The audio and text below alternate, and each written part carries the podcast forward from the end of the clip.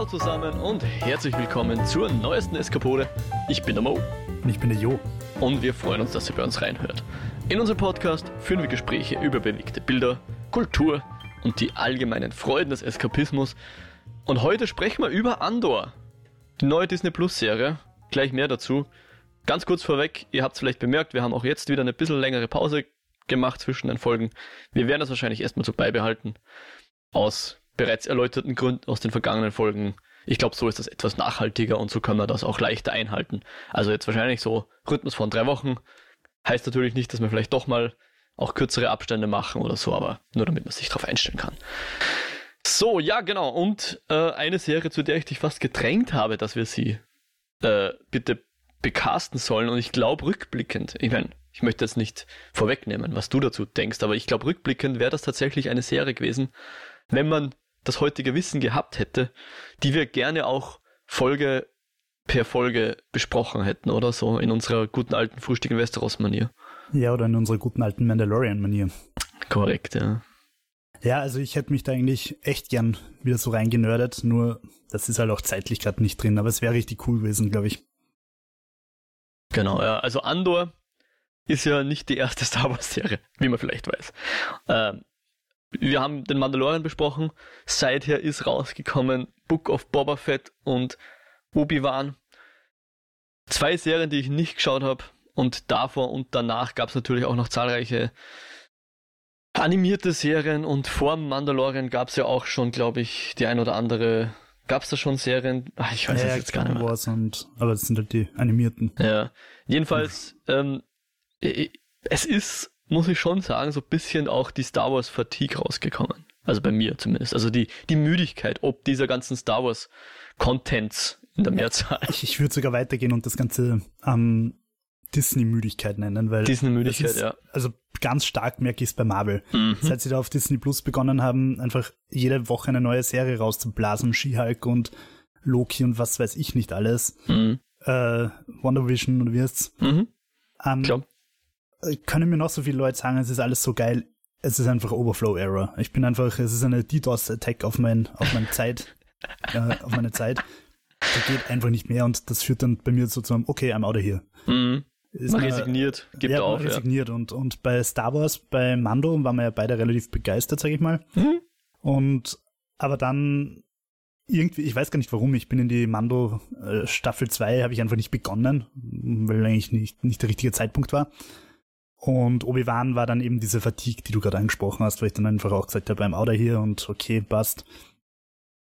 Und trotzdem möchte ich halt, ich habe es jetzt echt schon oft erwähnt im Podcast, einfach dieses von Disney durchaus brillante Konzept ansprechen, dass sie beide Universen, egal ob es Marvel oder, oder, oder Star Wars, so breit gefächert aufstellen, dass sie dich irgendwo kriegen. Natürlich, der eine sagt, ja, aber Star Wars 9 war scheiße. Oder ich sag, ja, aber Star Wars 8 war scheiße. Wurscht. Uh irgendwo finden sie dich und irgendwo kriegen sie dich. Mhm. Und Disney ist wurscht, ob du zwei Drittel von dem, was sie, machst, was sie machen, scheiße findest.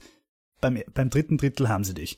Und ja, es gibt Leute, die Andor scheiße finden, weil es halt irgendwie zu düster und zu, zu unmärchenhaft ist. Die kriegen sie dann halt wieder mit Obi-Wan und mit äh, 7, 8, 9. Und dieses Konzept finde ich eigentlich echt brillant. Und, und die Leute, die halt irgendwie das alles miteinander nicht cool finden, die kriegen sie dann halt wieder mit Clone Wars oder wie auch immer die aktuelle animierte Serie heißt. Mhm. Irgendwo kriegen sie dich. Also es gibt, glaube ich, keinen Menschen, der einfach sagt, nichts an Star Wars finde ich gut, gar nichts. Es gibt sicher Leute, die sagen, okay, ich beschäftige mich nicht damit und ich schaue es mir nicht an, ja. Aber ich glaube, würde jeder Mensch das komplette Star Wars-Universum durchschauen, irgendwas daran würde dir gefallen. Mhm. Eine, eine so schöne Theorie, ja. ja. Und ähm, ja, machen wir gleich weiter. Wie hat dir Andor gefallen? Ja, tatsächlich sehr gut, sonst hätte ich dich auch nicht gedrängt, dass wir das jetzt machen, weil ich, ich habe irgendwie, ähm, also um, um, um auf eins nochmal kurz einzugehen, du hast gesagt, äh, da kann das alles noch so gut sein, du schaust es dir nicht an. Ich glaube, erschwerend hinzu kam, dass aber nicht alles so gut war. Also ich habe jetzt die ganzen Sachen nicht gesehen, von denen wir gesprochen haben. Also ich weiß nicht warum, aber auch Book of Boba Fett habe ich nicht mal reingeschaut, obwohl ich glaube, ich habe es eh schon öfter gesagt, wenn du mir vor 15 Jahren, 20 Jahren gesagt hast, es gibt eine Serie, wo es nur um Boba Fett geht, ich, hätte jubilierend Luftsprünge gemacht, ja. Jetzt keine Minute gesehen. Ähm, aber was man so hört, waren die jetzt auch nicht so wahnsinnig gut. Also es, es hat natürlich jede Serie so ihre Fans, aber was ich so mitgekriegt habe, war, Mandalorian ist ganz gut. Die Obi-Wan, die Boba Fett-Folgen, äh, naja. Aber dann, Andor hat dann tatsächlich so einen Bass entwickelt, wo dann einfach auch Leute, die ich halt sonst eher wegen Filmkritiken äh, folge oder denen folge oder ihre Meinung wertschätze, was Filmkritiken angeht und so weiter, gesagt haben, Andor ist einfach überraschend gut, ja. Da war dann schon, ich weiß nicht, Folge 5, 6 irgendwo draußen. Und ich dachte, na gut, dann schaue ich mal rein. Ähm, also die, war eine Folge, die, die wöchentlich erscheint, äh, eine Serie, die wöchentlich erschien. Die ersten drei Folgen kamen auf einen Sitz, danach immer nur eine Woche pro Folge. Eine Folge pro Woche, so rum, Entschuldigung.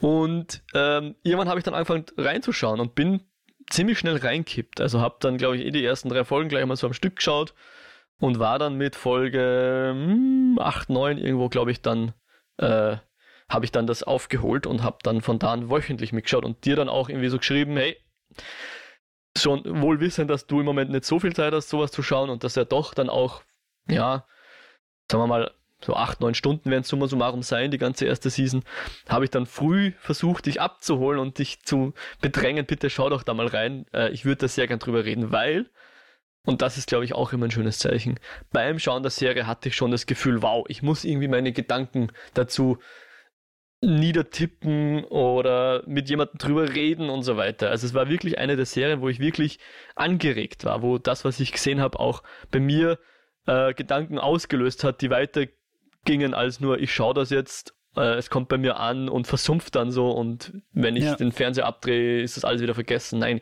ich hatte vor, weiß ich nicht, einen Tweet-Thread zu schreiben oder sowas, aber dann kam der Elon und hat Twitter wahrscheinlich kaputt gemacht. Jetzt weiß ich es nicht, ob das sich noch auszahlt oder so. Aber in Wirklichkeit tue ich eh viel lieber mit dir drüber reden. Und deswegen bin ich auch sehr dankbar, dass du dich da drauf eingelassen hast und wir heute tatsächlich da sitzen und drüber reden. Oh. Oh. Und äh, bevor ich dich jetzt nach deiner werten Meinung frage, natürlich möchte ich auch nur vorweg schicken, ähm, wie man sich vielleicht vorstellen kann, werden wir heute kein detailliertes Recap machen. Ja. Ich glaube, wir werden wahrscheinlich auf die Handlung höchstens exemplarisch eingehen, mhm. würde ich jetzt mal meinen und insofern erstmal auch keine Spoiler raushauen, mit Ausnahmen von diversen Beispielen, was in der Handlung vorkommt. Aber sowas wird niemals irgendwie einen Twist vorwegnehmen oder sonst irgendwas. Also fühlt euch vor Spoilern gefeit, bis wir eine zusätzliche Warnung raushauen. Falls wir das tun, müssen wir noch schauen. Ähm, aber heute werden wir relativ allgemein drüber reden und halt, ja, das ein oder andere, welche Schauplätze vorkommen, welche Aspekte angesprochen werden und sowas, das wird schon sein. Also wer jetzt wirklich gar nichts wissen will, am besten gleich einfach jetzt zu Disney Plus einsteigen, das schauen und uns später danken. Ähm, aber auch wer es nicht gesehen hat und einfach interessiert dran ist, wie wir jetzt Andor fanden und was uns daran gefallen hat oder auch nicht gefallen hat, was wir besprechenswert finden, der kann ruhig da bleiben. Es wird jetzt erstmal keine Spoiler geben. So, mit dem Intro, lieber Jo. Äh, hast du mich jetzt verflucht, weil ich dich hier in stundenlange Andor-Sessions reingeritten habe und ja. Naja, ich habe ja vorab schon angekündigt, dass ich es wahrscheinlich nicht ganz durchschaffen werde, aber ich bin dann einfach still und du so, als hätte ich es ganz gesehen und du redest einfach über den Schluss. Den um, wir natürlich nicht spoilen werden, keine Angst. um, aber, also ich habe am Montag begonnen, glaube ich. Also vor vier Tagen. Habe mir meine Schlafenszeit noch mehr verkürzt, als es das Baby eh schon tut und habe sie durchgebinged. Also ich bin tatsächlich bis wow. zum bis zur Nachspannszene gekommen, die du hoffentlich gesehen hast. Wow, ja, aber ich habe sie im Nachhinein erst geschaut. Wow, jo, ich bin beeindruckt. Um, okay.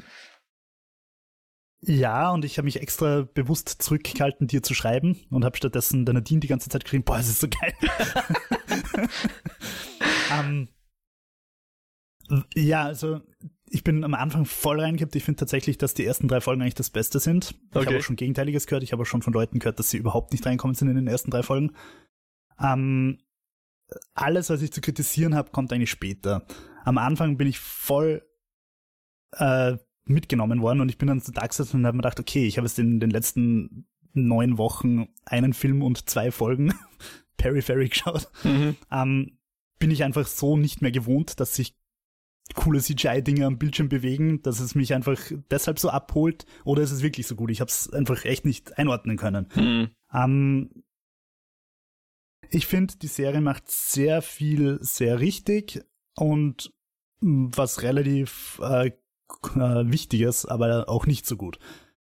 Ähm, was die Serie bei mir aber ausgelöst hat beim Schauen, ist, dass ich irgendwie den Frieden mit dem kompletten Star Wars-Universum geschlossen habe. Oh, das und, ist ja nicht zu unterschätzen, ja. Und dann einfach gesagt habe, okay, eigentlich will ich Star Wars 8 nochmal schauen und eigentlich will ich Solo nochmal schauen. und ja, ich weiß, dass es da einige Sachen gibt, die mir überhaupt nicht taugen. Und trotzdem würde ich gern einfach diese Teile der Welt, so wie sie uns Disney verkauft, trotzdem auch nochmal gern sehen und erleben. Und das habe ich doch sehr beeindruckend gefunden. Mhm. Ähm, ganz kurz vielleicht zu Andor. Was mich, glaube ich, so abgeholt hat, ist, dass es wirklich einfach einerseits ein komplett erwachsenerer Zugang ist und ich finde mhm. sogar noch mal erwachsener als bei ähm, Rogue One. Mhm. In der Serie ist, abgesehen von dem lustigen kleinen Druiden, wirklich kein einziger Witz und kein einziger Schmäh drin. Also mhm. Und das ist eigentlich gerade so auf Blockbuster-Niveau und wir bewegen uns da auch jetzt in Serien, serienmäßig auch schon wieder bei 15 bis 25 Millionen pro Folge Budget. Also da steckt einfach schon ordentlich was dahinter. Mhm. Und dass man das so komplett jeden Ernst, äh, jeden Witz vermisst, das kennt man sonst eher so vom, vom DC Zack Snyder und nicht vom, vom Disney Universe. und ja, ich finde es einen schönen Zugang. Gleichzeitig ist das aber auch eins der Probleme, nämlich ich finde tatsächlich kaum einen Charakter irgendwie sympathisch und ich finde auch lieber den, mhm. den lieben Andor nicht sonderlich äh, sympathieträgermäßig. Also du, es ist ein bisschen wie bei Valerian. An Andor, Cassian ist halt eine Figur, die dazu da ist, um uns durch die Welt zu führen und nicht um Sympathien zu tragen, finde ich. Mhm. Und da sind wir jetzt wieder bei der Stärke, nämlich die Welt. Weil sie uns einfach neue Winkel zeigt. Also ich finde, ich finde, bisher ist Star Wars halt immer von Coruscant nach Tatooine und zurück. Und da kriegen wir jetzt, und nämlich auch bei, bei Mando. Okay, bei Mando gibt's noch ein paar andere Planeten, von denen man noch nie gehört hat. Und das sind aber alles trotzdem wieder so Western-Provinzplaneten. Ist halt okay, ein Waldplanet, wo ein Fischerdorf drauf ist, okay. Und da kriege ich jetzt plötzlich das Gefühl, es gibt in der Star Wars-Welt auch noch andere große Planeten, auf denen große Dinge passieren, während die eh schon bekannte Handlung ums Imperium, das die Macht übernimmt, irgendwo in anderen Winkeln der, der Welt fortschreitet. Und trotzdem geht das Leben weiter, ohne das Skywalker-Familie, um die sich sonst alles dreht. Ja. Und das habe ich irgendwie unglaublich cool gefunden. Yes. Und gleichzeitig ist aber das Design so geil auf 70er Lo-Fi getrimmt, dass es dich wieder voll in das Universum einbindet, obwohl es äh, relativ wenig Bezugpunkte zum, zur eigentlichen Skywalker Trilling-Trilogie hat. Tri-Triologie, ja. äh, Tri-Trilogie, ja, das O ist ja falsch. Naja, ja, super. Ähm, es freut mich sehr, Jo. Es freut mich wirklich sehr. Ähm, natürlich schade um deinen Schlaf, aber ich hoffe, es war es wert. Und das Ding ist halt, du hast ja vorher schon geredet, dass ähm, bei Star Wars für jeden was dabei ist oder irgendwie so hast du das gemeint. Ja. Und ich, ich wollte da schon fast widersprechen, aber ich habe mir gedacht, ich, ich hebe mir das noch auf. ich tue das jetzt. Ich hatte nie das Gefühl, dass Star Wars sonderlich breit gefächert ist. Also sie haben Anklänge davon. Also sie haben ja auch diese Anthology-Filme mit dem Vorsatz, glaube ich, gemacht, äh, etwas andere Geschichten zu erzählen. Also die A Star Wars Story-Filme, das waren eben bis jetzt Rogue One und Solo. Und ich glaube, der Wille war auch mal da. Also gerade Rogue One war schon, wie du es gesagt hast, durchaus erwachsener als die Haupttrilogie. Und ich glaube, Solo war am Anfang auch mal was anderes. Ich meine, die haben Lord und Miller die damals auf Erfolgswellen von, was war das damals? Lego Movie, 21 mhm. Jump Street und so weiter geschwommen ja. sind. Also Action-Komödien. Macher, ja. ja, haben sie drauf angesetzt. Und ich hätte diesen Solo-Film so gern gesehen. Von denen, ja. Von denen, ja, der nie was worden ist. Und ich weiß jetzt nicht, wie viel von denen noch drin steckt. Ähm, weil halt dann den wer anders fertig gemacht. Ich glaube, der Ron Howard war es dann oder ja, sowas, ja. ja. Und ähm, keine Ahnung, was das worden wäre, weil so ist halt jetzt Solo irgendwie ja, nettes Gelbe vom Ei gewesen, sage ich jetzt mal. Ja. Es hätte was anderes sein können. Es waren in Solo dann auch Anklänge von so einem Art Antikriegsfilm. Ähm, aber auch die waren nur in einer Szene mal so da, so ja, also Erster Weltkrieg, Schützengrabenmäßig eine Szene irgendwie oder eine, eine Location, die wir da besucht hatten. Also sie haben es dann irgendwie auch so schaumgebremst alles immer nur gemacht, kommt ja. mal vor. Und wie du sagst, ja klar, dann spielt halt der Mando jetzt auf, auf einem Western-Planeten sozusagen, erzählt eher eine Western-Geschichte, aber es sind immer diese, diese Fantasien, sage ich jetzt mal, ja. Es war immer so eine überhöhte Realität, niemals ein, ein realistische Realität. Mhm. Ich meine, ja klar, wir sind da in einer Galaxie far, far away, aber gleichzeitig erzählen sie uns irgendwie dann doch nur dieselben Märchen. Ja, ja eben. Also, und das muss man halt auch klar sagen. Also Star Wars ist halt nicht Science Fiction, es ist Märchen. Also ich würde das nämlich nicht mehr sagen, dass es Fantasy ist. Es ist wirklich eigentlich Märchen. Du hast Zauberer, du hast äh, Bösewichte, du hast Prinzessinnen. Es ist ein Märchen, das, wie es auch typisch fürs Volksmärchen ist, in einem in einer nicht äh, näher definierten Umgebung mhm. spielt. Ähm, also in einer Galaxy far away. Ja, Star Wars ist ein Märchen und mit diesen neuen Side-Projects versuchen sie da halt auch andere Aspekte reinzubringen, zum Beispiel ein bisschen Western. Ähm, was ich völlig legitim finde und auch ziemlich cool eigentlich. Ich fände es auch cool, wenn, wenn Volksmärchen neue Aspekte reinbracht werden. ähm, man stellt sich nur Rotkäppchen vor, wo es um den Wolf geht, wie er jeden Tag zur Arbeit gehen muss und Kinder fressen. Ja. Ähm, und aber bei, bei Mando zum Beispiel haben sie sich halt trotzdem von dieser typischen Disney-Marvel äh, Formel nicht so sehr weggetraut. Da hast halt trotzdem ja. immer wieder diesen cuten Baby Yoda drin, der cute schaut. Wie du halt sonst in den großen Star Wars Filmen dann wieder irgendeinen dummen, großklubschäugigen Alien hast, der durchs Bild läuft und grunzt. Und diese Sachen haben sie sich halt bei, bei Andor richtig zurückgenommen. Du hast schon hin und wieder auch diese, diese grunzenden Aliens, aber so dezent eingesetzt, dass sie dich ins Universum reinholen. Also, dass man nicht sagen kann, okay, genauso gut könnte das jetzt irgendeine andere Dramaserie sein. Es ist schon im Star Wars-Universum verankert, aber viel, viel erwachsener. Mhm. Genau. Und wie du es auch richtig gesagt hast, äh, immer diese Skywalkers, ja. Also die, wir haben neun Filme, wo es eigentlich immer um Skywalkers geht. Und dadurch, dass die permanent überall auftauchen, hat man nicht das Gefühl, dass es eine große, ja.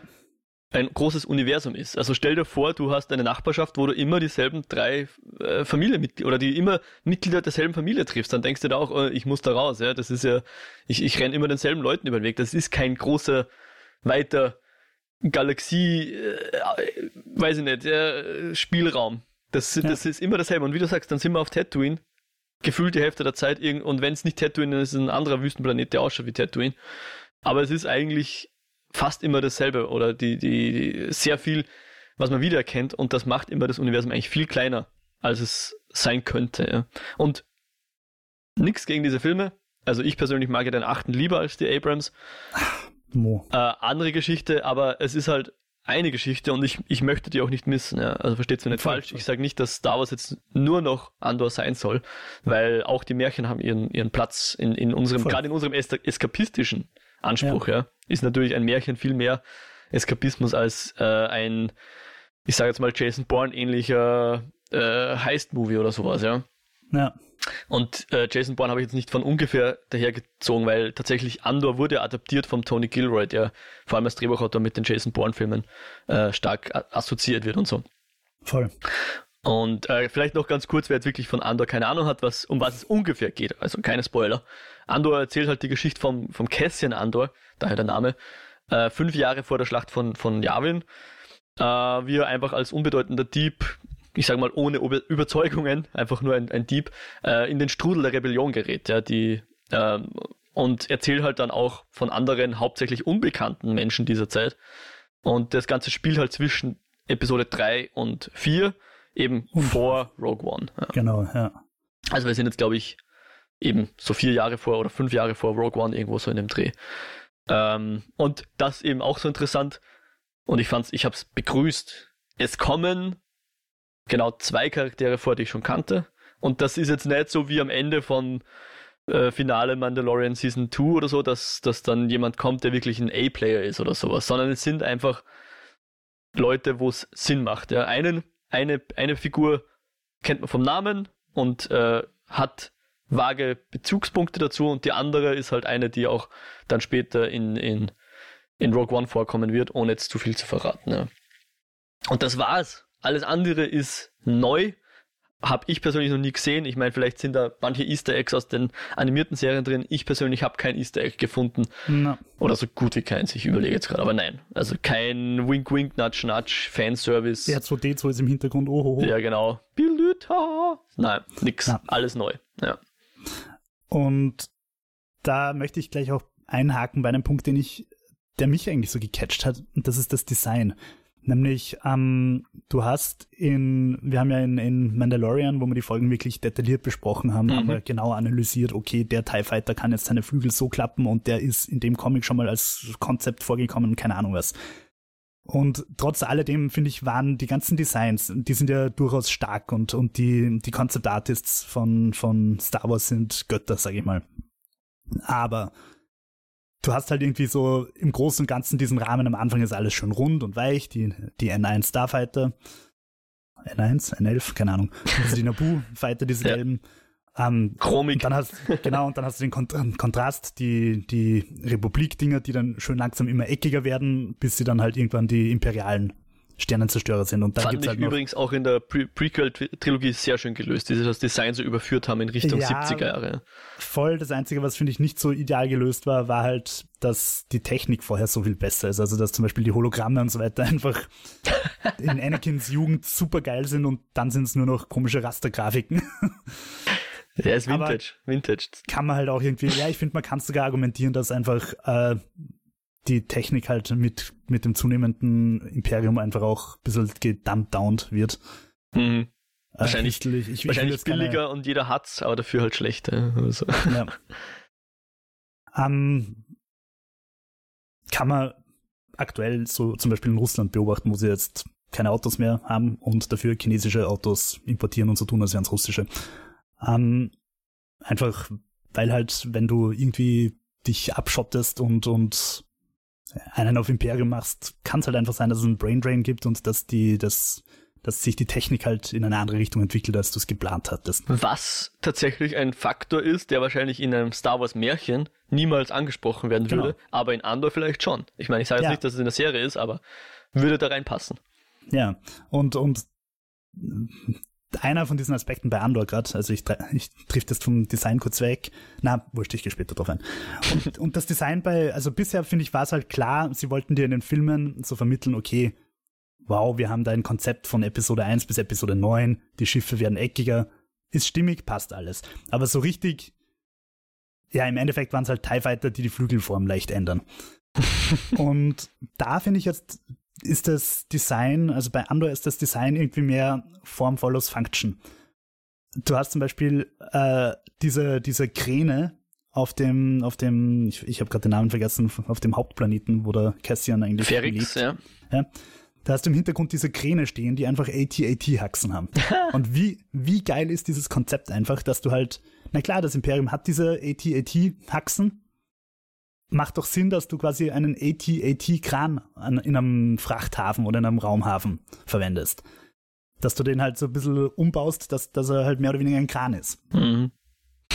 und und in der Hinsicht sind extrem viele so Details, wo ich mir einfach gedacht habe, wie geil ist dieses Schiff-Design? Das macht einfach Sinn, dass das so ausschaut in der Situation. Und es hat zwar, und es hat richtig Sinn in der Welt und nicht nur, damit es halt leicht spitzwinkliger ist als im vorigen, in der vorigen Serie.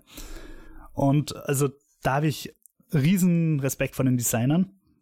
Und das war eigentlich auch der Aspekt, der mich an Andor dann am meisten gecatcht hat, einfach die, die Welt und auch, das geht auch weiter über die Kostüme, wie sie einfach diese 70er Jahre, auch die Frisuren und die Bärte und so weiter, sie haben einfach diesen 70er Jahre Flair so geil eingefangen. Mhm.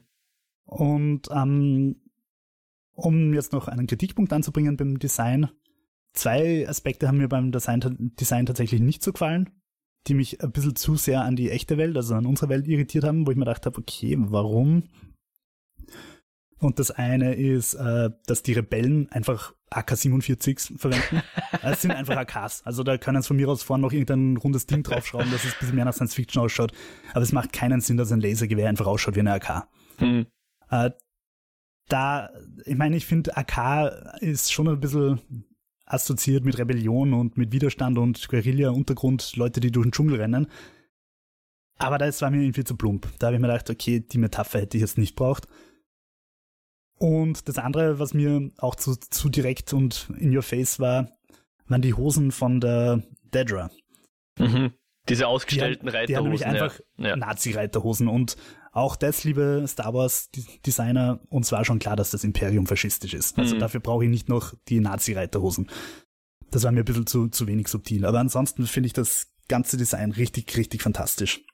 Okay. Ja, sehr schön. Ich meine, da hast du definitiv mehr Ahnung als ich, aber äh, mir hat's auch gefallen. Ja? so viel kann ich sagen. Und man hat auch eine gewisse Formensprache erkannt, so von Planet zu Planet und von Institution zu Institution und sowas. Das hat schon alles ja. sehr, war schon sehr stimmig. Ja.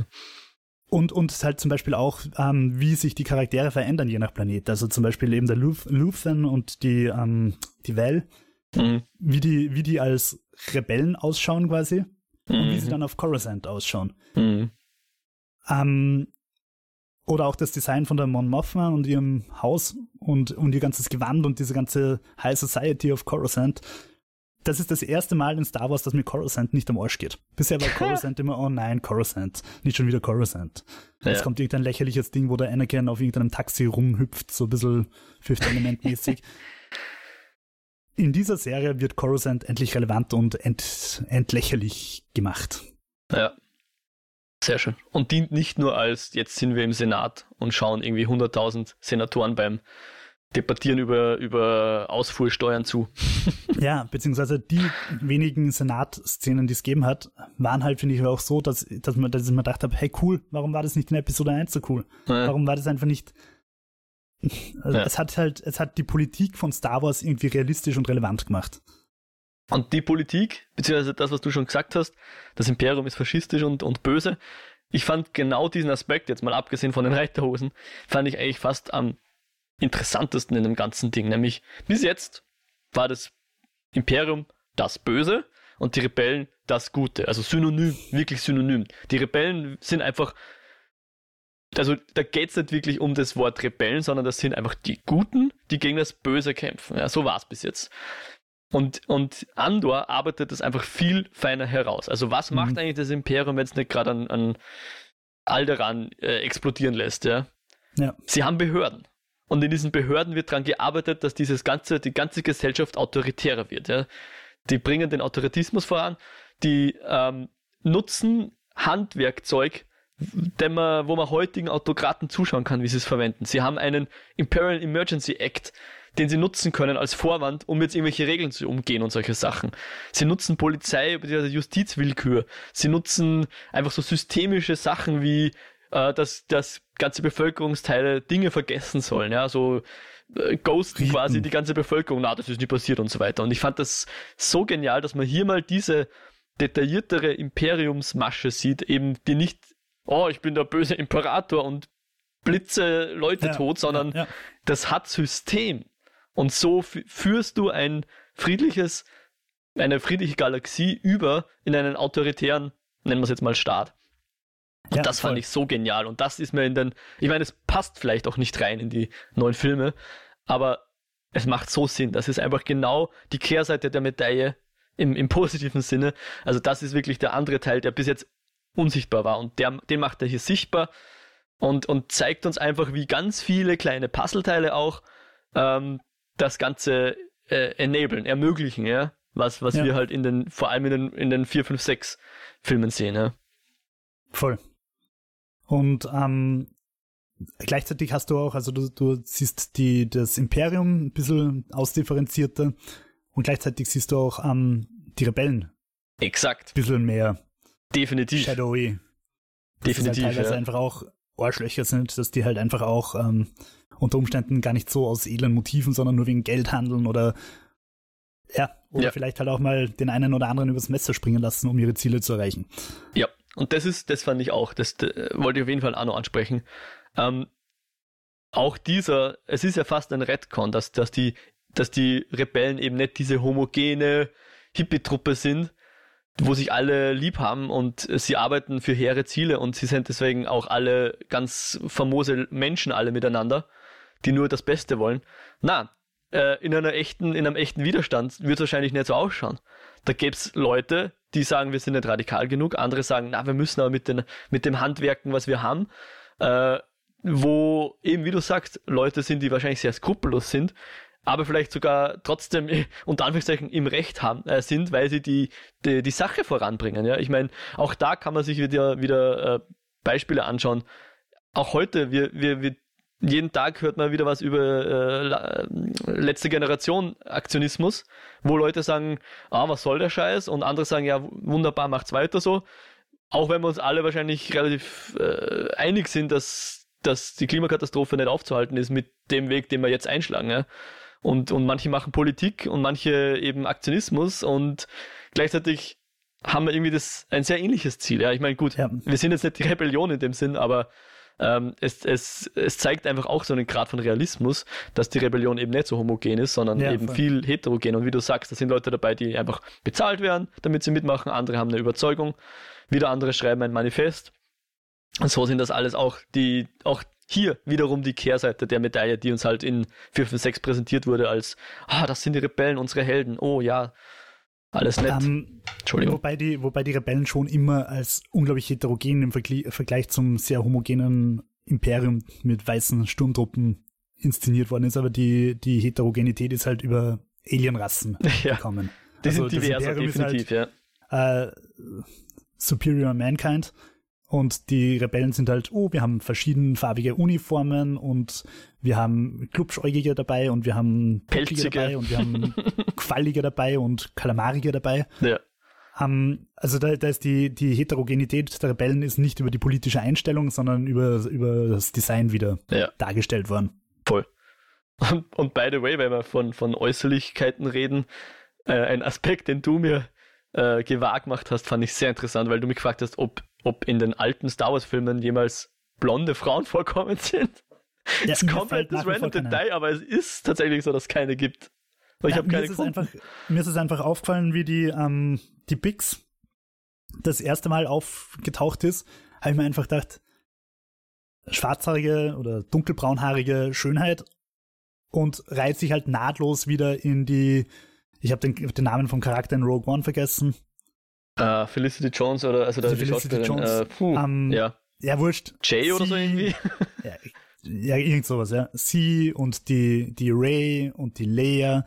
Du hast halt diese, diese Tradition an, an, an natürlich die Amidala, du hast die Tradition dunkelhaariger Frauen mit verrückten Frisuren. Und äh, Jin Air, so heißt sie übrigens, Entschuldigung. die, die verrückten Frisuren haben sie diesmal auslassen, aber, aber du hast trotzdem irgendwie so diesen Frauentypus, der da die Heldinnen äh, darstellt und du hast halt einfach kein, also mir fällt keine blonde Frau im Star Wars Universum ein. Ich kenne halt jetzt diese ganzen animierten ja. großteils nicht, aber in den in den neuen Filmen fällt mir keine ein. Männer muss man dazu sagen, Luke ist halt halbwegs blond. Also der Hauptcharakter ist ein Blondling, aber ich habe mir, ich habe halt geschaut, dann habe ich dir das geschrieben, hey, ist dir eigentlich je irgendwie eine blonde Frau in Star Wars aufgefallen? Ja. Und dann war einfach der Schmäh, eine Folge später kommen drei auf einmal. Ja. ja, äh, sehr interessantes Detail. Ich weiß nicht, ob es da irgendeine Bewandtnis hat damit, aber es ist tatsächlich so. Also ich habe dann einfach mal gegoogelt, blond Star Wars Characters oder irgendwie sowas, Female. Und du findest dann halt irgendwelche Comics und, und animierte vielleicht, aber tatsächlich, glaube ich, gibt es keine, die, die in den Hauptfilmen eine Sprechrolle hat oder so. Aber bitte, nicht, ich habe nicht lang recherchiert, muss ich auch zugeben. Aber fand ich sehr interessant. Na genau. Ähm, und hier haben wir natürlich, genau wie du sagst, also einerseits äh, diverser, andererseits auch jetzt äh, im, im politischen Sinne heterogener alles. Fand ich auch super gut. Und auch so dieser, diese Moral hinter der Rebellion. Also da gibt's halt ein paar so, ich sage jetzt mal, nennen wir es mal Anführertypen, die äh, ein bisschen im Fokus stehen, die halt echt arge Entscheidungen treffen ja, im, im Verlauf der Serie. Die sie eigentlich skrupellos machen, die eigentlich fast, also wirklich, wirklich, wirklich äh, negativ behaftete Aktionen setzen. Ja. Und äh, gleichzeitig, ich sage jetzt mal, trotzdem Sympathieträger ist übertrieben, aber ähm, sie sind halt, sie, sie haben sich der Rebellion verschrieben, ja. Also man kann ja. ihnen nicht wirklich böse sein, sage ich jetzt mal. Also, das ist ganz dumm. Ähm, für das, was sie machen, weil irgendwie bringt die Sache voran und sie haben unter Anführungszeichen recht, ja, mit dem, was sie tun. Voll, voll. Und auch dazu gibt es super schöne Dialoge bzw. Monologe in der Serie, was, was das jetzt heißt, eben der Rebellion zu dienen und so weiter. Auch das, ja. vor allem in den späteren Folgen, äh, so mit einem mit einem äh, Spitzelcharakter, auch sehr schön, fand ich ganz Voll, grandios. Ja. Voll. Und auch, um, um den Aspekt vielleicht nochmal weiterzutreiben, so diese, bisher war es ja immer, die Bösen machen ihr böses Ding, sind aber eigentlich relativ doof in dem, was sie tun, bauen Lüftungsschächte in, in Todessterne ein und die cleveren Rebellen, die finden dann die Lücken und, und sind immer clever und, und haben die, stellen die Fallen auf und so weiter. Und auch hier siehst du, auf beiden Seiten gibt's clevere und äh, sehr clevere und äh, nicht so clevere Leute und Verräter. Und äh, ich fand das super, dass man hier, dass man die Seiten sozusagen ein bisschen näher aneinander führt, dass du nicht so links-weiß, rechts-schwarz hast, sondern grau, grau. Genau, ein bisschen mehr in der Mitte, helleres Grau, ein bisschen mehr in der Mitte, äh, dunkleres Grau. und und der, der Übergang ist vielleicht sogar, ich will nicht sagen fließend, weil da ist schon noch eindeutig eine Linie. Aber, aber sie sind nicht so weit weg, wie uns das die Filme äh, glauben machen wollten. Und vor allem dieser, dass, dass man auch mal Kompetenz auf Seiten der Imperialen sehen, dieser, dieser Bürojob sozusagen, fand ich irgendwie auch sehr, sehr gelungen. Voll, ja. Und äh, was, was mir da bei der, bei der Ausdifferenzierung des Imperiums auch noch gut gefallen hat, eben in den ersten Folgen, dass es halt einfach Planeten gibt, wo fette Kor Korpus einfach halt vor sich hin äh, industrialisieren. Und dass es halt nicht immer nur das Imperium ist, sondern dass, dass das Imperium halt auch irgendwie Firmen hat und, und Wirtschaft hat, die mhm. vor sich hin arbeitet und äh, dadurch kriegt es halt einfach so viel mehr Dimensionen und die allererste Szene, wenn ich mich erinnere. So der Kapitalismus, der das Autoritäre enabled und vice versa. Ja, ja. Die, die allererste Szene, ich habe es so interpretiert, spielt ja mehr oder weniger in einem Rotlichtmilieu, oder? Richtig, auch, auch das ein sehr interessanter Aspekt. Ja, voll. Dass Star Wars bis jetzt eigentlich immer komplett sexlos war, gell? Ist es nach wie vor, also ich meine, es wird zwei, dreimal was angedeutet, zumindest habe ich so interpretiert, komm ja. weg vom Fenster und so. Ja. Also da habe ich schon reingedeutet, dass gleich geschmust wird oder so. Aha. Aber, aber sehen tut man nichts. Ja, das ist richtig. Aber ja, es wird anerkannt, es gibt offensichtlich Prostitution in Star Wars. Und ich meine, ich habe dann über, drüber nachgedacht, was war so das Ärgste, was es vorher gab. Ich meine, es gab diese, diese Casino-Szene, aber da ist, glaube ich, keine, also im, im, was ist das, achten Teil, aber da gab es, glaube ich, keine, keine Sexworker, oder? Und das Zweite, was mir eingefallen ist, ist halt Prinzessin Leia in Jabba Jabba's Palast. Aber ich glaube, und das könnte natürlich sein, dass, wie ich das zum ersten Mal gesehen habe, hatte ich davon noch keinen Tau und, und meine Fantasie ging nicht so weit, dass dass Sklavin, äh, dass, dass die Leia keine Sexsklavin war, oder? Das war so, sie um, ähm, tanzt für Jabba, aber das war's ja, dann auch, oder?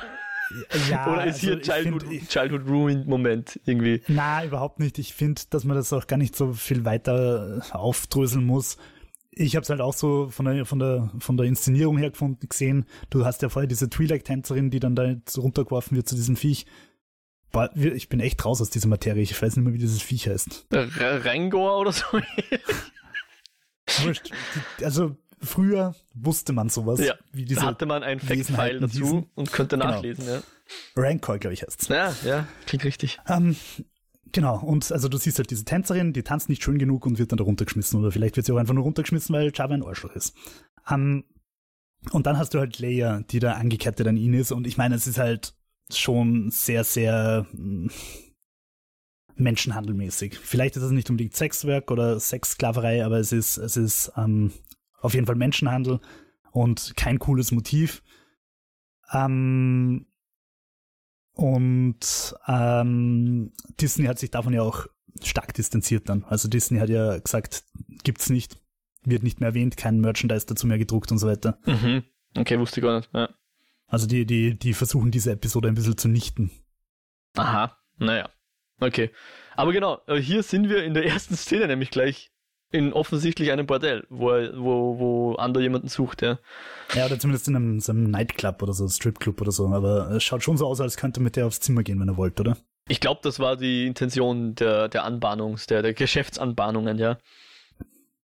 Und auch, auch wie er da runtergeht, das ist ein bisschen ähm, Amsterdam-mäßig, diese Schaufenster, wo diese, weiß ich nicht, Sexdruiden oder, oder Aliens oder was auch immer da sich zur Schau stellen.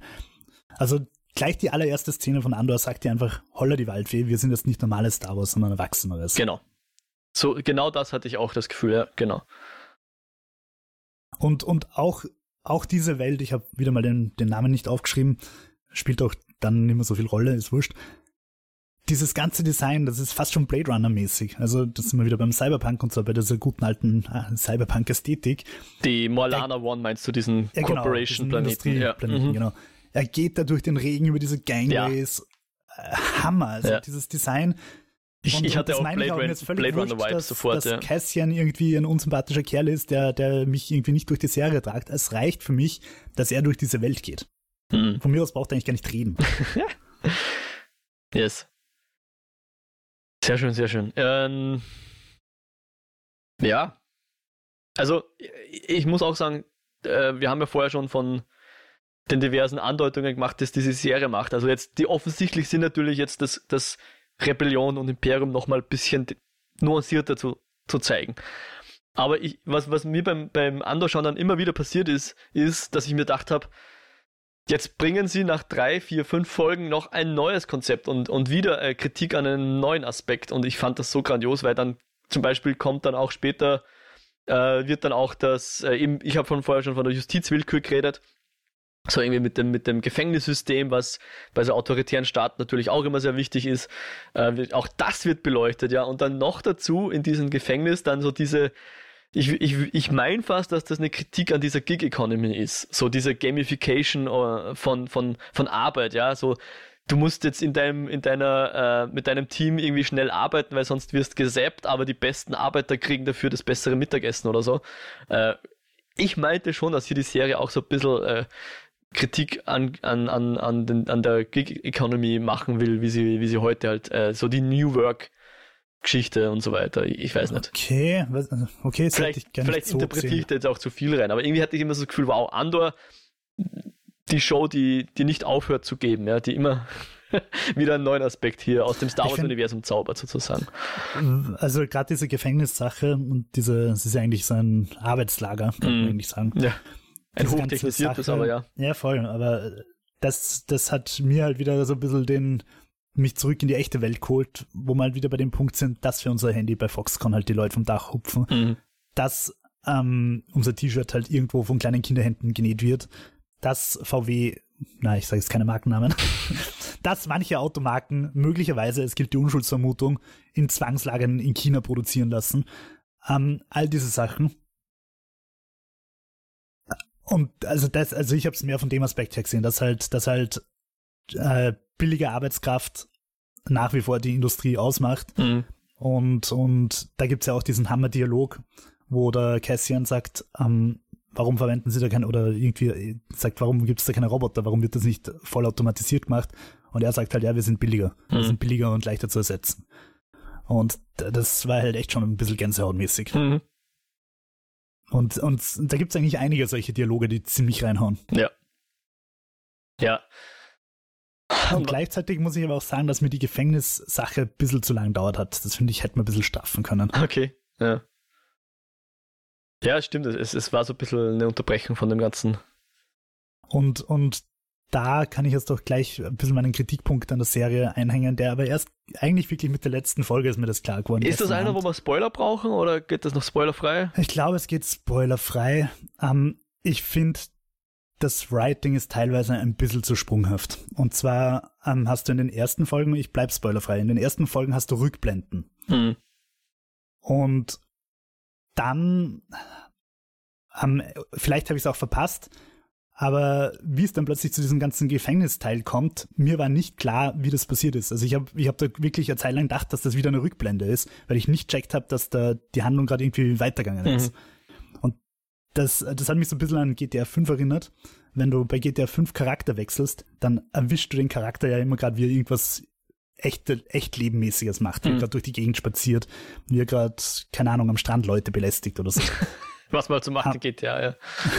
Und naja, aber es ist ja wirklich so. Und, und so ist es mir auch vorkommen. Also du hast einen Schnitt, bist wieder bei Cassian, aber er ist drei Planeten weiter, wacht neben einer Frau im Bett auf, wo ich mir einfach denke, ist das jetzt eine Rückblende? Mhm. Diese, warum ist er plötzlich auf dem Planeten? Warum wacht er neben einer Frau auf? What's happening here? Also, das war mir teilweise ein bisschen zu sprunghaft irgendwie. Mhm. Ja, verstehe schon. Ja. Kann man nicht ganz von Hand weisen, ja. Ähm, was, was ich halt auch noch so cool fand, war dann doch, dass ich, ich weiß nicht, ob das schon mal in Star Wars vorgekommen ist, dass einfach die ähm, Beziehung von einer Person mit ihren Eltern, sprich in dem Fall eine Mutter, behandelt wurde, die einfach, also sprich ein, ein negatives Verhältnis zu den Eltern, nicht im Sinne von Darth Vader ist mein Vater, sondern mein, äh, die Person, die mein, mein, mein, wie sagt man da, Caregiver ist, die mein, mein Auf, meine Bezugsperson ist, ist einfach Arsch zu mir. Ich glaube, das gab es auch noch nie, oder? Es, es war immer äh, Tante, Tante Owen oder wie sie heißen, sind ganz nett zu mir und, Ja, und jeder, der Eltern hat, streng, da sind die Eltern zumindest sehr, sehr äh, unterstützen die Kinder und so weiter. Und, hier haben wir zum ersten Mal eine Mutter, die aber ihren, ihren Sohn voll klein hält und ihn niedermacht und psychisch eigentlich äh, ja mobbt, keine Ahnung. Das Wen meinst du jetzt? naja, den, den Cyril Karn und seine Mama, wie, wie er da. Achso, ich habe ich hab tatsächlich gerade an die Mon Mothma gedacht. Die hat ja auch eine recht schwierige Eltern-Kind-Beziehung. Richtig, ja, ist auch nicht ganz von der Hand zu weisen. Ja. Und, Also ich finde eigentlich fast die Mon Mothma-Story eigentlich am spannendsten. Okay. Also erstens, erstens ähm, habe ich Auch das hier wieder die Frage, soll man vielleicht noch ganz kurz einen Spoiler-Part aufmachen oder? Hm, braucht man Okay, nicht. passt. Ähm, einerseits, weil ich es halt cool gefunden habe, wie das Politische dargestellt wird, wie ihr, ihr Verzweiflungskampf da im Senat einfach, wo es einfach siehst, sie redet und redet und es kommt halt einfach nicht an.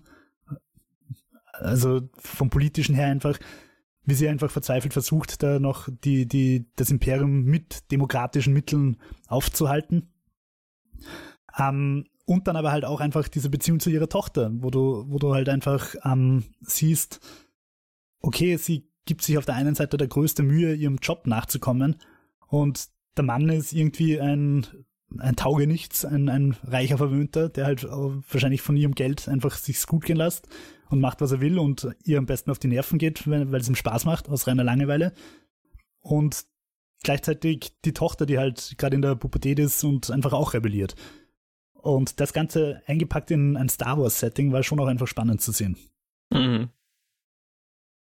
Und bei der Mon Mothma Story habe ich ein bisschen, na, eigentlich nicht schade, aber du weißt halt ein bisschen, wie es ausgehen wird, wenn du die Filme 1 bis 9 kennst. Hm. Ich glaube, ich habe, also kaum Erinnerungen, muss ich zugeben. Also insofern Ja. bin ich da noch ein bisschen ungespoilt, auch wenn ich Aber gut, du, du weißt, sollte. dass sie lebt. Ja. Du weißt, dass sie lebt und du weißt auch, auf welcher Seite sie steht. Ja. Ähm, ja. Aber ja, hat mir extrem cool gefallen. Und das finde ich, das finde ich auch eben, ich finde es auch gut, dass sie eben so einen, einen Charakter nehmen, der bekannt ist, aber halt, über den man eigentlich nicht so viel weiß. Mhm. Wenn man irgendwie die ganzen, das erweiterte Universum und die ganzen Bücher und alles dazu nimmt, dann weiß man eigentlich relativ viel über Mon, Mon Mothma. Ich glaube, sie wird dann die erste Kanzlerin der neuen Republik und solche Sachen. Ähm, und es gibt auch irgendwann mal ein großes Schlachtschiff, das noch hier benannt ist. einen, Republik-Sternenzerstörer oder so. Aber, aber es, es, trotz alledem ist sie weit genug entfernt, dass wir uns nicht denken, ah, die schon wieder. Ja. Und das wäre Stimmt, jetzt halt. sie ist kein wenn jetzt- Skywalker, ja. Sie ist kein Skywalker und sie ist auch kein, kein ähm, Palpatine und sie ist, ähm, ich habe vergessen, wie der General im, erst, im vierten Teil heißt, in Episode 4. Weil in Episode 4 kommt der Imperator ja quasi nicht vor. Äh, da ist Also ja so ein Moff General, Tarkin der, meinst du? der Moff Tarkin. Mhm. Stell dir vor, es wäre jetzt in diesem, in diesem Geheimdienst-Besprechungsraum Moff Tarkin. Dann würdest du wieder denken, ja, okay, Du meinst in der imperialen Behörde und so, ja. Genau. Aber sie bringen halt einfach neue Figuren rein und, und erweitern dann, also sie machen einfach das Universum in der Serie so viel größer und das ist toll. In der Tat. Ich fand übrigens auch diesen gerade angesprochenen Paragas oder wie er heißt. Jetzt schaue ich nochmal kurz nach. Den fand ich übrigens ziemlich, ziemlich cool und gelungen eigentlich. So ein äh, gar nicht so übler Chef eigentlich. auch wenn er sozusagen in der falschen Behörde arbeitet. Aber den, den fand ich eigentlich ganz cool gelöst. Auch die, äh, die, die Deirdre, oder wie hieß sie? Dedra, glaube ich. Dedra, äh, super interessanter Charakter, fand ich. Also, aber ja, müssten wir jetzt ein bisschen, bisschen spoilen, um zu sagen, warum, aber ich, den fand ich Ja. auch äh, einfach zum Aber- Zuschauen sehr interessant, ja. Wollen wir noch mal kurz einen letzten Spoiler-Part für die letzten 10 Minuten? Ah, ich brauche so? jetzt ehrlich gesagt gar nicht so. Ich weiß nicht, wenn du was hast, schon. Ich würde nur. Ja, würd, Ja, passt. Dann lass mich noch eins raushauen, was ich nämlich auf jeden Fall grandios fand und noch ohne Spoiler sagen kann, ist, ähm, du hast vorher das sprunghafte Writing angesprochen. Ich glaube, so auf, auf Plot-Ebene kann ich dir dazu stimmen. Aber was ich sehr gelungen fand, waren einfach die, die Dialoge, beziehungsweise Monologe. Mhm. Also Ja. gerade so im letzten Drittel der Serie. Ich weiß nicht, kennst du das? Ich, ich habe das manchmal. Ich, ich träume und in dem Traum habe ich so einen gerechten Zorn und stehe dann irgendwo auf und lass halt irgendwie so, na, das geht doch nicht und bla bla bla. Und, und im Traum fühlt sich das immer so an, dass die, dass die Leute dann gleich aufstehen und sagen, ich bin Spartacus, ja, so in dem, in, also mir sehr zustimmen und die Person, gegen die sich dieser Zorn richtet, einsieht, dass sie ja falsch gelegen hat und so, ist natürlich jetzt alles im Traum. Aber ich fand halt in den letzten paar Episoden kamen halt hin und wieder solche Monologe vor, die dem sehr entsprochen haben. Hat mich sehr okay. gefreut. Also da war so wirklich, ja, möchte man gleich aufstehen und die Faust in die Luft recken und, und keine Ahnung, die Rebellion anführen oder so. ähm, genau. Ja, ja. Na, solche Träume habe ich eher nicht. Okay, naja, da so, bin ich cool durch. Ich, träume, ich träume lustigerweise in letzter Zeit oder in den letzten Jahren total oft bürokratisch. Na, ich träume einfach, dass ich irgendwelche Formulare oder irgendwas noch irgendwo einreichen muss und irgendwas erledigen muss und ich komme nicht dazu und das ist alles viel zu stressig. Und dann wache ich auf und bin so voll fertig und denke mir so, fuck, warum ist sich das nicht ausgegangen? Und dann, ah, ich habe eh träumt. Das ist eh alles. Sehr schön. Passt. Dann, dann äh, bevor wir in Spoiler-Part reintauchen, möchte ich nur kurz die Info noch raushalten, raushauen, bevor ich es vergesse. Äh, die Arbeit an der Season 2 hat bereits begonnen vor wenigen mhm. Tagen, also ja. Ende November. Äh, wird wahrscheinlich bis ungefähr August 2023 dauern und dann wird wahrscheinlich noch ein gutes Jahr Post-Pro dran gehängt. Also die zweite und letzte Season, wie es jetzt ausschaut, von Andor, also sie machen das wohl in zweimal zwölf Folgen, kommt dann 2024 circa raus. Und dann schauen wir mal, jo, vielleicht machen wir es ja dann Episode bei Episode in unserem gewohnten Recap oder so. Schauen wir mal, was dann ist. Ja. Man weiß es natürlich nicht, ist jetzt ja doch noch ein Stück hin. Ah ja, noch ein kurzer Hinweis für die Leute, die zeitnah gerade ähm, die Folge hören. Wir, welches Datum haben wir heute? 25. 26. November, 26. Mhm. November 2022. Für jene Leute, die den bösen Epic Game Store haben, Star Wars Squadrons ist jetzt oder demnächst gratis. Genau, also müsst, ich glaube, also die Folge kommt am Sonntag in der Früh raus. Ich glaube, ab 1. Dezember ist es, ist es, glaube ich. Okay, gratis. dann hat man noch ein paar Tage. Ein, ein kleines Kurzi für Leute, die äh, frühzeitig unsere Folge horchen. Passt. Und in dem Sinne dann ganz kurz äh, noch Spoiler-Part für die eine oder andere Handlung, äh, die der Jo gern besprechen würde. Also, ja. ihr seid gewarnt. Ab jetzt gibt's Spoiler. Lieber Jo, was ja. liegt dir auf dem Herzen? Was, ich noch, was mir auf dem Herzen liegt, ist die Pix, die da auf diesem Planeten gefoltert wird und versumpert und gebrochen wird. Und ähm, die dann von, vom von unserem Helden Damsel in Distress mäßig gerettet wird. Und da denke ich mir, da war Star Wars schon weiter. Hm. Und zwar viel weiter. Also sowohl Leia hat sich von Jabba selber befreit, als auch Rey, die ja auch entführt wird in, in Star Wars 7. Und wo man dann denkt, okay, jetzt müssen es kommen und sie retten. auch die befreit sich selber. Und jetzt haben wir da einfach wieder diese arme Frau, die da eingesperrt ist und darauf wartet, dass der Held kommt und sie rausholt. Hat mich ehrlicherweise echt gestört. Hm, okay. Ja, hatte ich gar nicht bedacht, aber du hast schon recht, ja. Bisschen Klischee, das Ganze, ja. Ähm, und da wollte ich dich fragen, ich bin mir da nicht sicher, ob ich gerade, ich glaube, ich vermischte gerade alle Star Wars Filme, die ich jetzt von den neueren, abgesehen vom Sima, nicht so gut auswendig kenne. Ähm, es gibt irgendwo einen Film, wo es so eine weibliche Kontrahentin gibt. War das Rogue One oder war das Solo? Oder da kommt irgendwann so eine Figur in so einer roten Rüstung, so eine Kopfgeldjägerin, mit der sich die Hauptfigur so ein bisschen anbieft. War das vielleicht im Mandalorian? Ich weiß es jetzt. Ich weiß es jetzt ehrlich gesagt nicht mehr. Also mir fällt natürlich der, der Chrome Trooper ein. Na, na. Gwendolyn Christie. Sie, vielleicht war es sogar auch der Star Wars 7 wurscht. Es gibt irgendwie so, sie kommen auf so einen Kaff-Planeten und ballern da rum und dann kommt irgendwie noch so eine andere Figur, die irgendwie so halb auf ihrer Seite ist, aber es kommt irgendwie auch raus, dass die eine Vergangenheit haben und dass die Frau irgendwie krantig ist. Ich bin mir nicht sicher. Ich glaube, das war Mandalorian. War. Aber ich glaube, das war so eine, eine Figur, die man von irgendwo anders schon vielleicht mal kannt hat. Bin ziemlich sicher, dass Mandalorian ist. Aber okay. Star Wars-Fans rufen es jetzt wahrscheinlich schon in ihre nicht vorhandenen Telefonhörer und möchten es uns mitteilen, was es ist. Also, Telefonhörer ist auch ein geiles Stichwort. Ich finde es so geil, dass es einfach keine Handys gibt in der Star Wars-Welt. Und kein halt Internet. Halt einfach, ja, dass sie einfach über, über Radiowellen da, ja. die sie irgendwo am Dach aufgestellt haben, ja rummorsen. Ähm, was, was ich auch ganz ein bisschen komisch gefunden habe beim Design, um nochmal darauf zurückzugehen, wie sie da am Ende gegen Finale hin durch die Kanalisation rennen, ja. dass sie da alle Taschenlampen haben. Mich haben die Taschenlampen irritiert. Ich habe mir gedacht, in der Star Wars Welt hat man doch keine Taschenlampen. Die haben irgendein anderes Gerät, aber keine Taschenlampen. Fackeln vielleicht? Nicht Fackeln, aber halt irgendein anderes Leuchttool. Dass sie also richtig so Hausmeister-Taschenlampen haben, die sie sich über die Schulter legen. Das war mir ein bisschen wieder zu sehr echte Welt. Okay. Übrigens auch die Musikinstrumente von der, von der Band.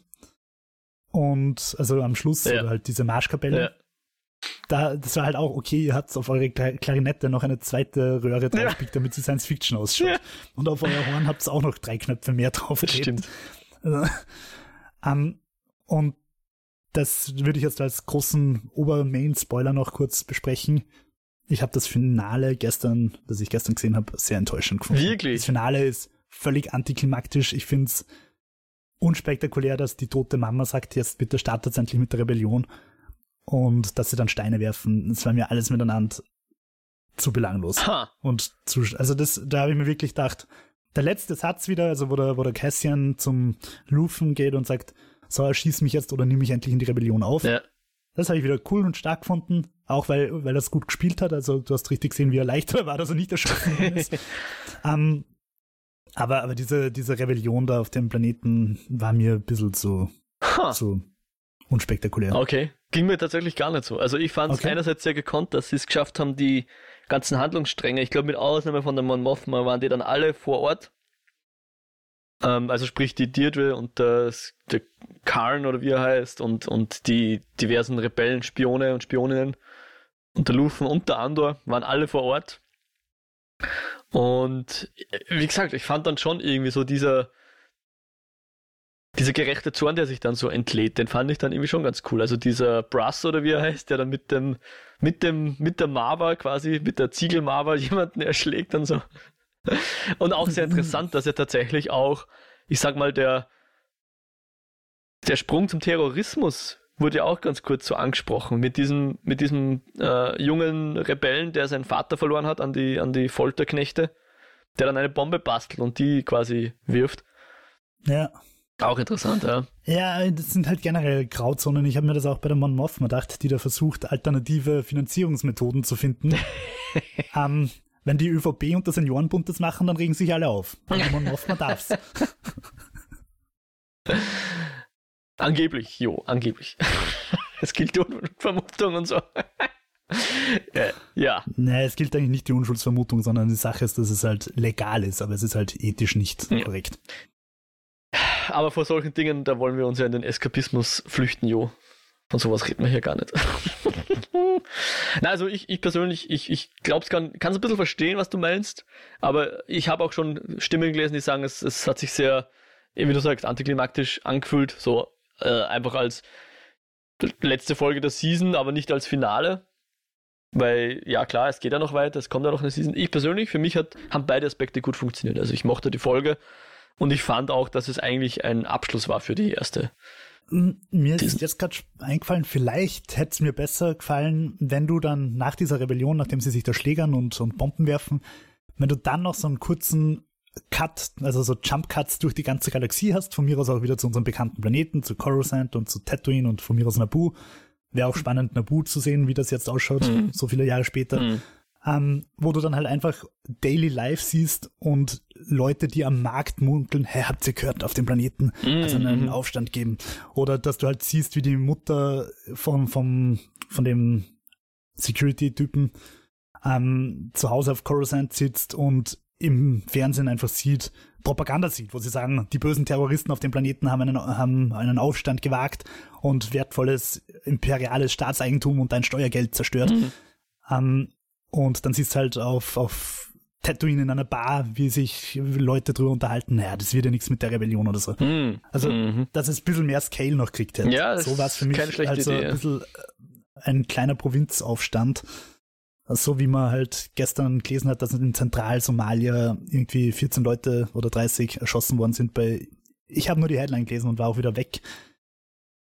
Was ich damit meine ist, es, es, es war halt zu sehr provinziell in China fällt ein Sackreis um und ja, ich hätte ich hätte mir mehr gewünscht, dass es mehr Impact auf die Galaxie hat, der Aufstand. Ja, weil es spielt ja auch in das rein, was der Name vergessen in seinem Manifest geschrieben hat.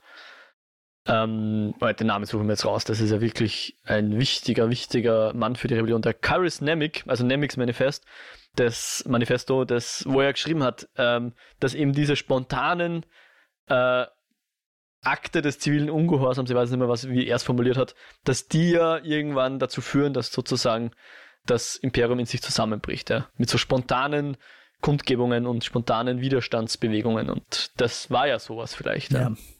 Sag das mal den Menschen im Iran. Ja, ja. Ähm, eine Sache, die ich auch noch ganz kurz, und dann bin ich wirklich fertig, ansprechen will, ist Kino Loy. Ja. Andy Serkis. Mhm. Erstens mal cool, dass er mitspielt, ja. hat mir getaugt. Äh, auch da, also diese ganze Gefängnisszene ist komisch aufgelöst worden vom Writing her. Nämlich, dass sie dann alle da ins Wasser runterhüpfen und der dann halt sagt, oh, ich kann nicht schwimmen, ich bleib da. Das war irgendwie weird. Ähm, und auch, dass halt dann der Cassian sich mit random anderen Dudes da irgendwie auf diesem Ascheland da irgendwie diese komischen Aliens rantastet und von denen dann nochmal gefangen wird, finde ich einerseits cool, weil das wieder so dieser Anti-Chekhovs Gun war. Also die, die Aliens kommen vor, halten ihn kurz auf und dann passiert nichts mehr mit ihnen, also so Valerian-mäßig. Ja.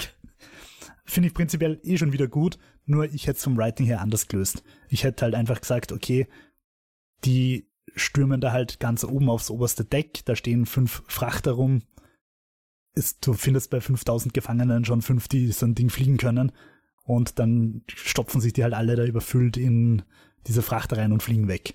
Also, hm. ich verstehe nicht, warum Andy Serkis zurückgelassen worden ist. Ich verstehe nicht, warum sie da wegschwimmen. Hm. Und ich verstehe nicht, was dieser Handlungsstrang mit diesen zwei glubschäugigen Glubber-Aliens. Okay, ich glaube tatsächlich, dass ich es verstehe, aber da haben sie es offensichtlich nicht gut genug ausgearbeitet oder ich fantasiere hier rum. Also Andy Serkis Charakter, ich glaube, damit wollten sie uns zeigen, ähm, der war ja am Anfang gegen, gegen den Gefängnisaufstand oder gegen den Ausbruch, weil er glaubt hat, er kommt eh in 60 Tagen frei oder so.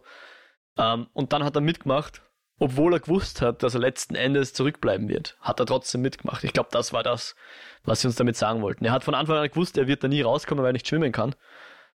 Aber er hat trotzdem seine Mitgefangenen unterstützt. So war mein, mein Gefühl. Und mhm. wenn da jetzt die Transporte am Dach gewesen wären, dann wäre halt, äh, dann wäre halt die Szene umsonst gewesen, die sie dann ja auf diesen Touristenplaneten noch gehabt haben. Also die zwei Leute, die rauskommen sind, der Endor und der, der andere halt weil da haben sie ja so gesagt, es, es wirkt ja so, als wären das die einzigen zwei gewesen, die freikommen und sie müssten jetzt diese Geschichte weitertragen, dass das Imperium quasi äh, unendlich lang die Leute einsperrt und dass der ein Skandal ist sozusagen. Und den müssen sie ja aufdecken. Und ich glaube, wenn da 5000 Leute freikommen wären, dann, dann wäre, falls das noch eine Storypoint, äh, eine Storyline wird, dann wäre das natürlich schneller erledigt, weil einer von 5000 wird das schon an die richtige Stelle melden können würde ich meinen. Aber bei zwei Leuten ist es halt schon prekärer, dass diese, dass diese Geschichte dann auch öffentlich wird. Aber okay. sie wurde bisher nicht abbezahlt, insofern könnte das auch komplette Theorie sein. Naja, da ist halt nichts mehr weitergegangen. Und Definitiv, ja. Naja, aber du hättest ja machen können, dass sie, keine Ahnung, sie fliegen dann mit fünf Frachtern irgendwie vom Dach des Gefängnisses weg. Dann Alarm, Alarm von den anderen oder vom Festland oder woher auch immer starten TIE Fighter, die schießen vier von den Frachtern ab. Mhm. Oder drei und der, der fünfte mit Cassian drauf kann halt gar noch in den Hyperraum springen, in so Last Minute, während noch hinten die Schüsse nachknallen mhm. und pfeifen. Und ähm, diese Leute schließen sich dann halt irgendwie auch der Rebellion an und dann erklärt es auch, warum die Rebellion 5000 Fußsoldaten mehr auf hofft dann auch. ja, ja. Stimmt, wahrscheinlich, ja. Abgesehen davon war dieser Touristenplanet, den ich prinzipiell auch super cool gefunden habe, ja. ähm, war das dasselbe wie die Gefängniswelt? Nein. Hätte ich nicht so, na, hätte ich nicht so verstanden. Das, also sie haben auch andere Namen, das war ja. Boah. Okay, gut. Ja, also Gefängnisplanet hieß irgendwas Namor 5 oder so ähnlich, nach China 5 und der Touristenplanet hieß irgendwie anders, Nemos oder irgendwie sowas. Äh, ja. ja, Nakina 5 hat der, der Gefängnisplanet geheißen ja. und der andere Niamos, wie Niamos, man das ausspricht. Ja. Ja, wunderbar. Ja. Ähm, jo, dann, ich glaube, dann machen wir einen Deckel drauf, oder? Deckel drauf. Also, wenn ihr uns, liebe ZuhörerInnen, erreichen wollt, für euch geht das leichter als für die Rebellion. Ihr braucht kein Wähltelefon und einen Funkmasten am Dach oder so. Äh, und zwar könnt ihr uns einfach eine Mail schreiben, zum Beispiel äh, eskapoden.kinofilme.com oder ihr könnt uns einen Kommentar auf der Website hinterlassen, weil wir im Vergleich zu Star Wars Universum haben Internet kinofilme.com slash Eskapoden. Da gibt es die Möglichkeit, unter jedem Beitrag zu kommentieren. Ihr könnt uns auch auf Twitter folgen und erreichen, at Eskapoden. Und natürlich Feedback dalassen bei den diversen Podcast-Plattformen in Form von Reviews oder Sternen oder was auch immer da jetzt geht, Likes, keine Ahnung. Spotify, Apple Podcasts sind natürlich die großen Namen, aber auch über RSS-Feeds und andere äh, Podcast-Plattformen sollten wir zu finden sein. Falls wir irgendwo fehlen, lasst es uns wissen, dann schauen wir, dass wir dort auch reinkommen. Und über persönliche Empfehlungen freuen wir uns natürlich irrsinnig. Lieber Jo, wo findet man dich, wenn du dich ins Internet verirrst, hin und wieder? Auf Twitter WhiteRabbit360, auf YouTube Jo, J-O, Meyerhofer, M-A-Y-R, Hofer. Und ich träume noch immer davon, wieder mal so ein 5 Minuten Gaming-Video zu machen, weil ich schon wieder so ein paar kleine nette Indie-Spiele am Schirm habe. Hey, mir fällt gerade eins ein, eins davon werde ich dir pitchen, ob wir es nicht vielleicht äh, eskapodisieren wollen. Mhm. Ähm, ja. Und wo finde ich dich? Ich bin auch auf Twitter, solange es es noch gibt, at Mojic und ich bin jetzt auch auf diesem Mastodon, äh, Moment, Social irgendwas, irgendwas. da heiße ich auch Mojack. Moment, Moment. Mastodon.social. At Mojack. Das ist der größte, oder? Ich glaube, ja. Ist der, der meistens ja, unterkommt. Ich bin noch zu sehr Boomer, um mich dort anzumelden. ja, same. Also ich habe mich ich, angemeldet, aber ich glaube, ich folge genau der Person, die mir die Einladung geschickt hat und zwei anderen kan äh, Kanälen. Also, ja, ja, aber ich bin auf jeden Fall gespannt, ob sie es durchsetzen wird und, und ob nicht jetzt gerade die große Chance ist, auf Mastodon so groß zu werden wie El Hotzo auf Twitter, weil El Hotzo noch nicht dort ist. Keine Ahnung, ob er schon auf Mastodon ist. also, wenn Keine ihr das Gefühl Ahnung. habt, Mastodon ist etwas, äh, was unterstützenswert ist, dann folgt mir doch dort und äh, lasst mich wissen, ob ich einen Eskapoden Mastodon-Account machen soll. Können wir auch einrichten. Naja, um, gut. Um es mit den Worten von Captain Jack Sparrow zu sagen, ich mag diese Gelegenheiten. Ich winke ihnen gerne zu, wenn sie vorüberziehen. und sonst, wer noch mehr von, von, mir hören will, mehr von mir hören will, kann gerne in den Lichtspielcast reinhorchen. Da tue ich auch Podcasten. Was habt ihr denn ge gecastet ah, Jetzt hast du mich schnell gefragt, was war's? Ähm, ich weiß, dass wir als nächstes The Menu casten und als letztes. Ah, fuck, was war's? Äh, Good Nurse, The Good Nurse. Genau. Eddie Redmayne und Jessica Chastain, Vehicle. Uh, Netflix-Film. Ja, hört gern rein. Ähm, und ich glaube, sonst verabschieden wir uns für heute. Hoffen, dass wir uns beim nächsten Mal wieder hören und dass es euch gut geht und so. Baba, ciao. Ciao.